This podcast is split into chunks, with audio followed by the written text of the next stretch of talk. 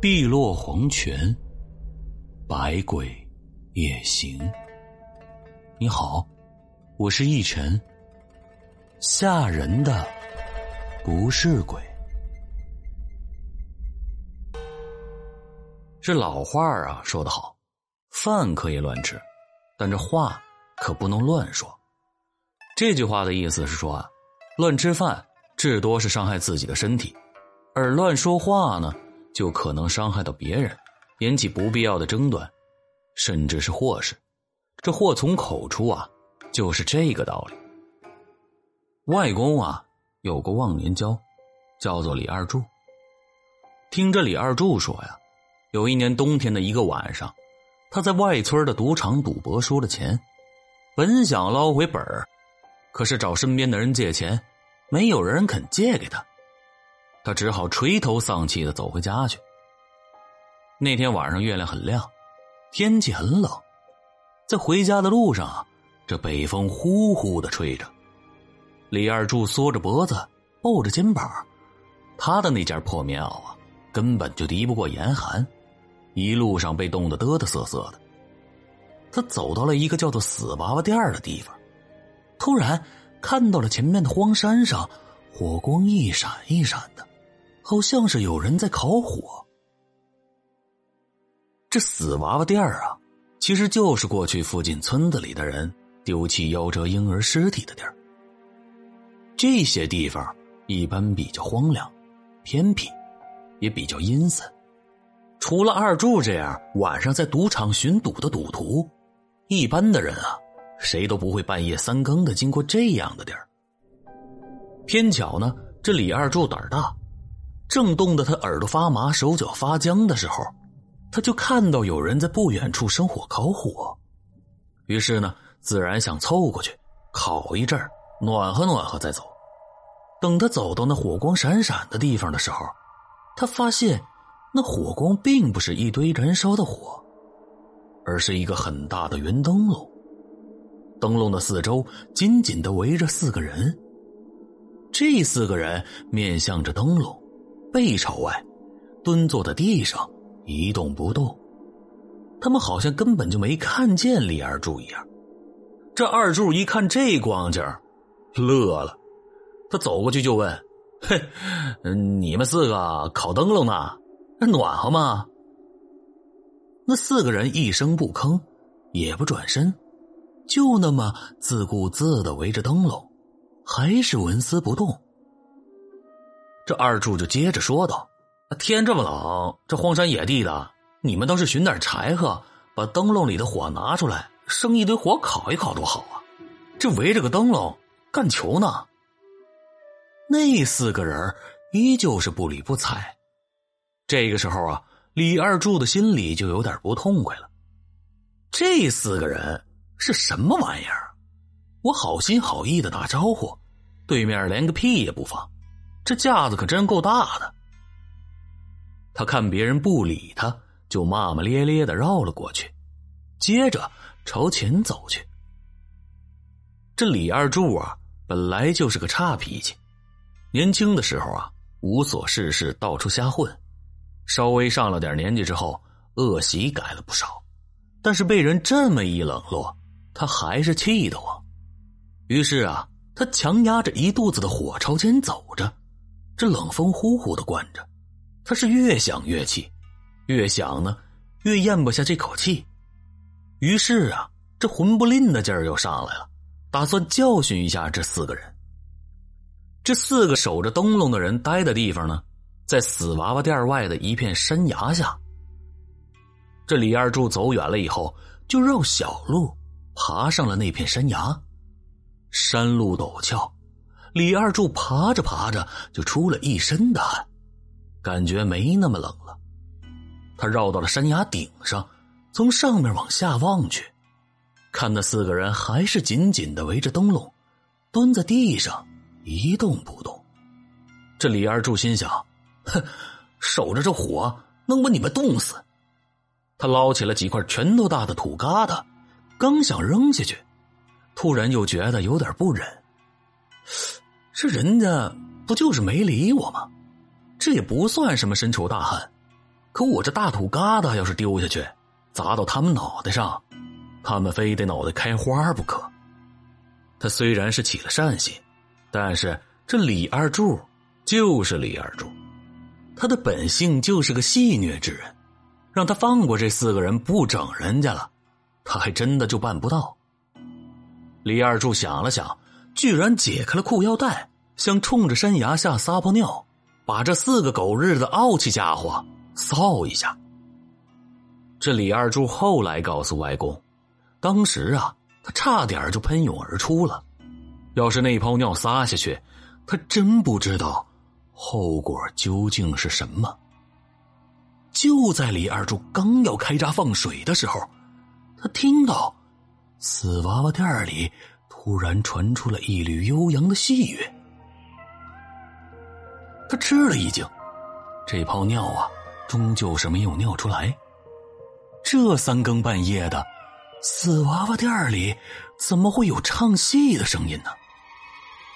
难道是碰到了鬼不成？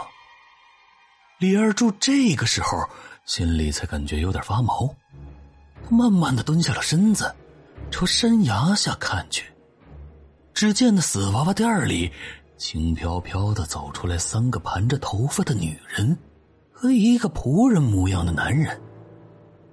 这三个女人都穿着长衣服，走在前面的女人怀里抱着一个婴儿，而后边的两个女人垂头走在两边。那个仆人一样的男人手里打着一个小小的灯笼，走在这三个女人的侧前方。这四个人一走出死娃娃店那唱戏的声音就突然消失了。李二柱四下看了看。也不知道是什么东西演奏出来的，他大气儿也不敢喘，蹲在山崖顶上，悄悄的看着这四个人走到了山崖下的荒地上。他听到走在那三个女人前面的仆人对那四个围着大灯笼蹲着的人说道：“夫人认完亲出来了，你们赶紧接呀。”那四个人。本来围着灯笼一动不动，一听这仆人的话，齐刷刷的站了起来，排成了一队。站在最前面的那个人打起了灯笼，弯腰屈膝的把这三个女人迎到了荒地旁边的小路上。从死娃娃店里出来的那个仆人，看外面这四个人接上了三个女人，就打着灯笼，钻进死娃娃店去了。那四个守着灯笼的人一站起来，虽然没有仰头，但是李二柱还是从侧面看清楚了他们的脸。这些人的脸非常的白，就像是纸火店那些纸人的脸一样，白的刺眼。那晚的月光虽然很亮，但是李二柱在山崖上还是看不清楚他们的眼睛。这四个人接上了从死娃店里出来的三个女人和一个婴儿之后，就沿着小路朝远处走去。走过了一个拐角，就消失不见了。李二柱回家的路本来要经过那个拐角，他在崖顶等了一会儿，等到下面悄无声息了，这才慢慢的走下了山崖。朝家里走去。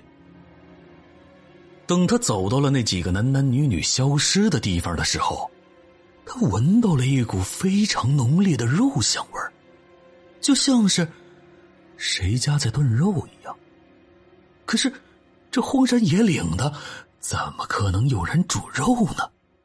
李二柱受了惊吓，一路上跌跌撞撞的回了村子。第二天一早啊，他就到了李家庄找外公，把自己昨天夜里遇到的事情原原本本的说了一遍。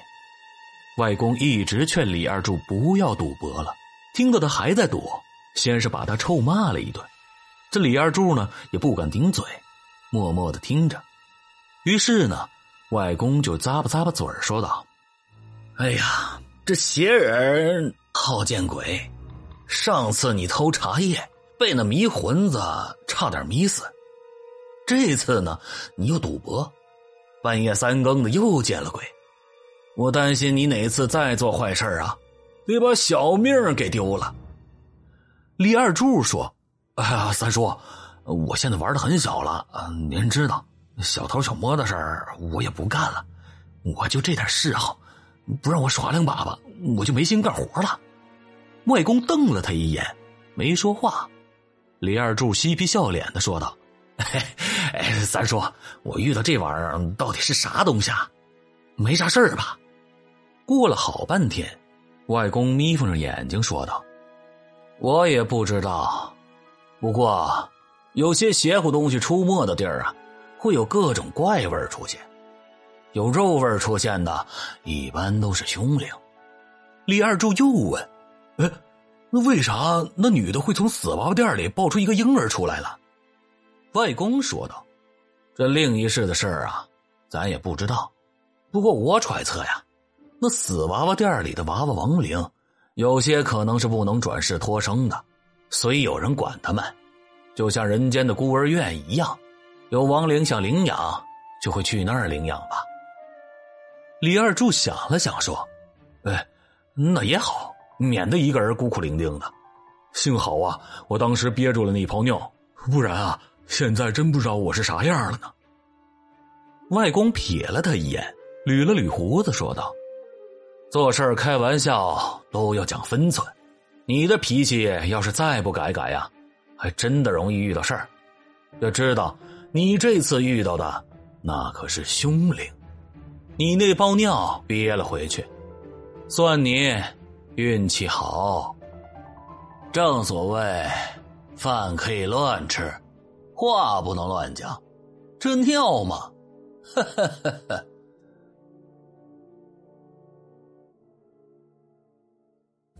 好了，今天的故事就到这里吧。那天啊，翻看留言看到了 “sweet” 下划线。九 X 给我的留言鼓励，他说：“喜欢主播的声音很干净，喜欢主播的演绎很生动，就是不知道主播的名字是什么意思。主播有空给讲讲名字的由来呗。”啊，其实啊，就跟很多的父母给孩子在《诗经》和《楚辞》里取名字一样，我的这个名字的由来呢，就是那首大家耳熟能详的“渭城朝雨浥轻尘，客舍青青柳色新”。出自王维的《宋元二使安西》，这个“意”字呢是湿润的意思，“尘”嘛就是灰尘的意思。每每有人问起呢，我就会说，其实这个名很简单，就是泥点子嘛，很不起眼的，哈哈。但是话说回来呢，虽然是不起眼的泥点子，我也希望自己能够成为宋丹丹老师口中的幸福的泥点子，能够在每天呢陪伴着大家度过一段短暂的晚间时光。也算是我和你的一份缘分吧。好了，故事也讲完了，时间也不早了。如果你还喜欢我的故事呢，那就点点关注和订阅吧。一晨，谢谢了。我们明天晚上不见不散。我是一晨，晚安。